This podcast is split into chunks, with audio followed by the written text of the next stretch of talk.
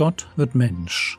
Leben und Lehre des Mannes, der Retter und Richter, Weg, Wahrheit und Leben ist.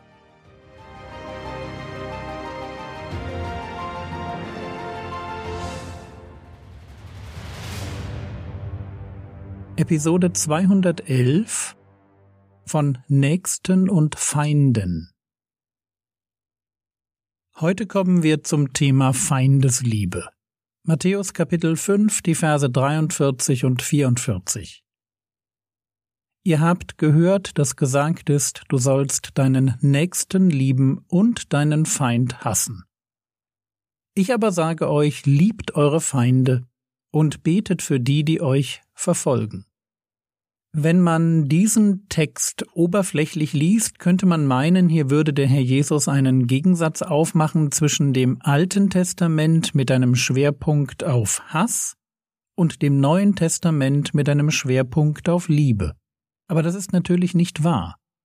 Hier geht es nicht um Jesus gegen das mosaische Gesetz, sondern weiterhin Jesus gegen die falsche Auslegung der Gebote Gottes durch die Rabbis seiner Zeit.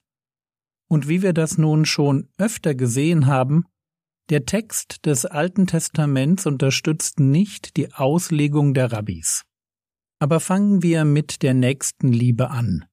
Der erste Teil aus Matthäus Kapitel 5, Vers 43 stammt aus 3. Mose 19, 18. Dort lesen wir 3. Mose Kapitel 19, Vers 18 Du sollst dich nicht rächen, und den Kindern deines Volkes nichts nachtragen, und sollst deinen Nächsten lieben wie dich selbst.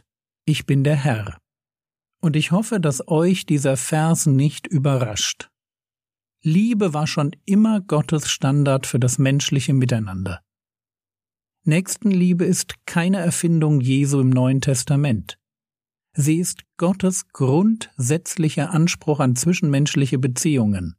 Du sollst deinen Nächsten lieben wie dich selbst. Frage, wie kann ich dieses Gebot aushebeln? Eigentlich ist ja klar, was hier steht. Also wie kann ich das Gebot aushebeln? Antwort, ich nehme den Begriff mein Nächster als eine Kategorie, neben der es noch mindestens eine weitere Kategorie gibt, nämlich die Kategorie mein Feind und dann entscheide ich mich dafür, dass das Gebot der Nächstenliebe für diese zweite Gruppe nicht gilt.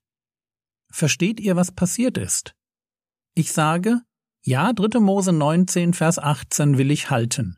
Ich will meinen Nächsten lieben wie mich selbst. Aber nicht jeder ist mein Nächster. Und deshalb gibt es halt Leute, die ich so liebe wie mich selbst, und dann gibt es andere, zum Beispiel Zöllner, Huren, Samariter, römische Soldaten und so weiter. Für die gilt das natürlich nicht. Im Kopf entsteht also eine Zweiklassengesellschaft. Die Nächsten und die Feinde. Und mit beiden Gruppen darf ich ganz unterschiedlich umgehen. Das steckt hinter Matthäus Kapitel 5, Vers 43. Ihr habt gehört, dass gesagt ist, du sollst deinen Nächsten lieben und deinen Feind hassen. Frage, wer ist mein Nächster? Und wir werden uns dieses Thema noch genauer anschauen, wenn wir irgendwann beim Gleichnis vom barmherzigen Samariter angekommen sind. Für heute möchte ich die Frage aus dem Alten Testament ableiten. Und ich möchte es tun, indem ich ein Gebot nehme, wo es darum geht, dass man einem anderen hilft. Und dann schaue ich mir an, für wen dieses Gebot gilt. 5. Mose 22, Vers 1 Nicht darfst du zusehen, wie das Rind deines Bruders oder sein Schaf umherirrt, und dich ihnen entziehen. Du sollst sie deinem Bruder unbedingt zurückbringen. Nettes Gebot, oder? Ich finde das Rind meines Bruders. Gemeint ist hier nicht Bruder im familiären Sinn, sondern im Sinn von Mit-Israelit. Also ich finde ein Rind, das mir nicht gehört, ich weiß aber, wem es gehört, und soll es unbedingt zurückbringen. So, Frage, gilt dieses Gebot, das ja an du sollst deinen Nächsten lieben wie dich selbst erinnert, gilt das auch für Leute, die ich nicht mag. 2. Mose 23, Vers 4 Wenn du das Rind deines Feindes oder seinen Esel umherirrend antriffst, sollst du sie ihm auf jeden Fall zurückbringen. Spannend, oder? Hier geht es um denselben Sachverhalt. Ich finde ein Rind, das mir nicht gehört, weiß aber, wem es gehört, nämlich meinem Feind, und soll es unbedingt zurückbringen. Fazit aus diesen beiden Geboten, egal ob Bruder oder Feind, ich helfe. Oder anders ausgedrückt, jeder Feind ist ein Bruder.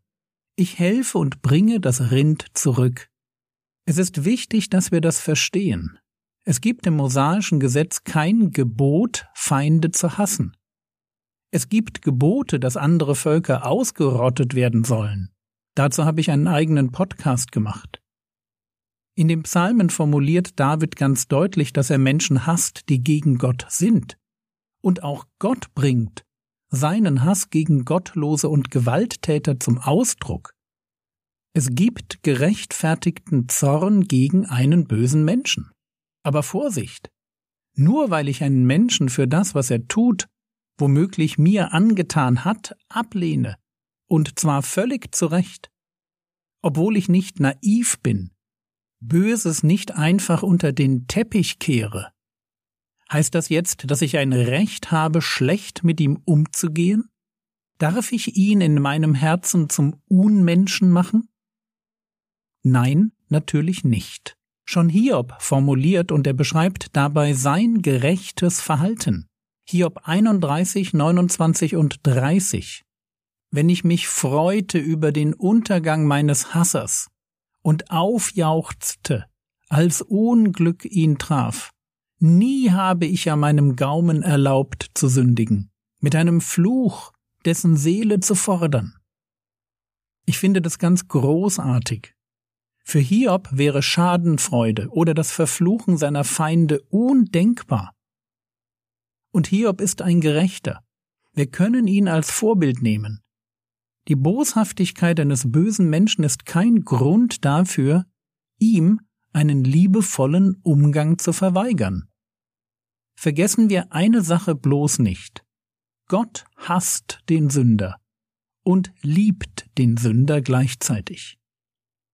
Beides gehört bei Gott zusammen.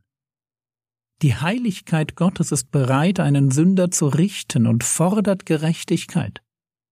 Die Liebe Gottes ist bereit, einen Sünder zu retten und ein Sühneopfer zu bringen. Gott ist nicht naiv und er ist nicht unbarmherzig. Und wir sollen das auch nicht sein. Deshalb ist die Einteilung in Nächste und Feinde auch so falsch. Vor Gott sind wir nämlich alle erst einmal Feinde. Es gibt keinen Menschen, der von sich aus ein Freund Gottes ist. Wir starten alle als Sünder. Wir sind alle erst einmal verloren, stehen auf der falschen Seite und verdienen genau eine Sache, die Hölle. Aber jetzt kommt Gott und macht was? Er geht in Vorleistung, er nimmt sich meiner Verlorenheit an, Römer Kapitel 5, Vers 8. Gott aber erweist seine Liebe zu uns darin, dass Christus, als wir noch Sünder waren, für uns gestorben ist. Und es ist genau diese Haltung, die Gott von denen fordert, die an ihn glauben. Und er fordert Nächstenliebe für Feinde nicht erst im Neuen Testament. Schon in den Sprüchen lesen wir, Sprüche 25, die Verse 21 und 22. Wenn dein Hasser Hunger hat, gib ihm Brot zu essen, und wenn er Durst hat, gib ihm Wasser zu trinken. Denn glühende Kohlen häufst du auf sein Haupt, und der Herr wird es dir vergelten. Mein Feind hat Hunger, ich gebe ihm zu essen. Er hat Durst, er bekommt etwas zu trinken. Und dann ist der letzte Teil mir wichtig. Da heißt es, der Herr wird es dir vergelten. Wenn ich meinen Feind liebe, und das ist bestimmt nicht einfach, wenn ich das tue, wird Gott mich dafür belohnen. Er wird mich dafür belohnen, weil meine Liebe zu meinen Feinden das widerspiegelt, was sich an Feindesliebe im Herzen Gottes findet. Und es ist, wie wir noch sehen werden, immer richtig, genau so zu leben, wie Gott es uns vorgemacht hat.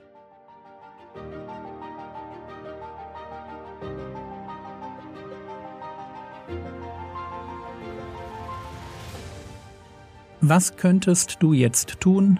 Du könntest das Gleichnis vom barmherzigen Samariter lesen, Lukas Kapitel 10, und darüber nachdenken, wie Jesus den Begriff des Nächsten definiert. Das war's für heute. Du möchtest mehr vom Podcast haben?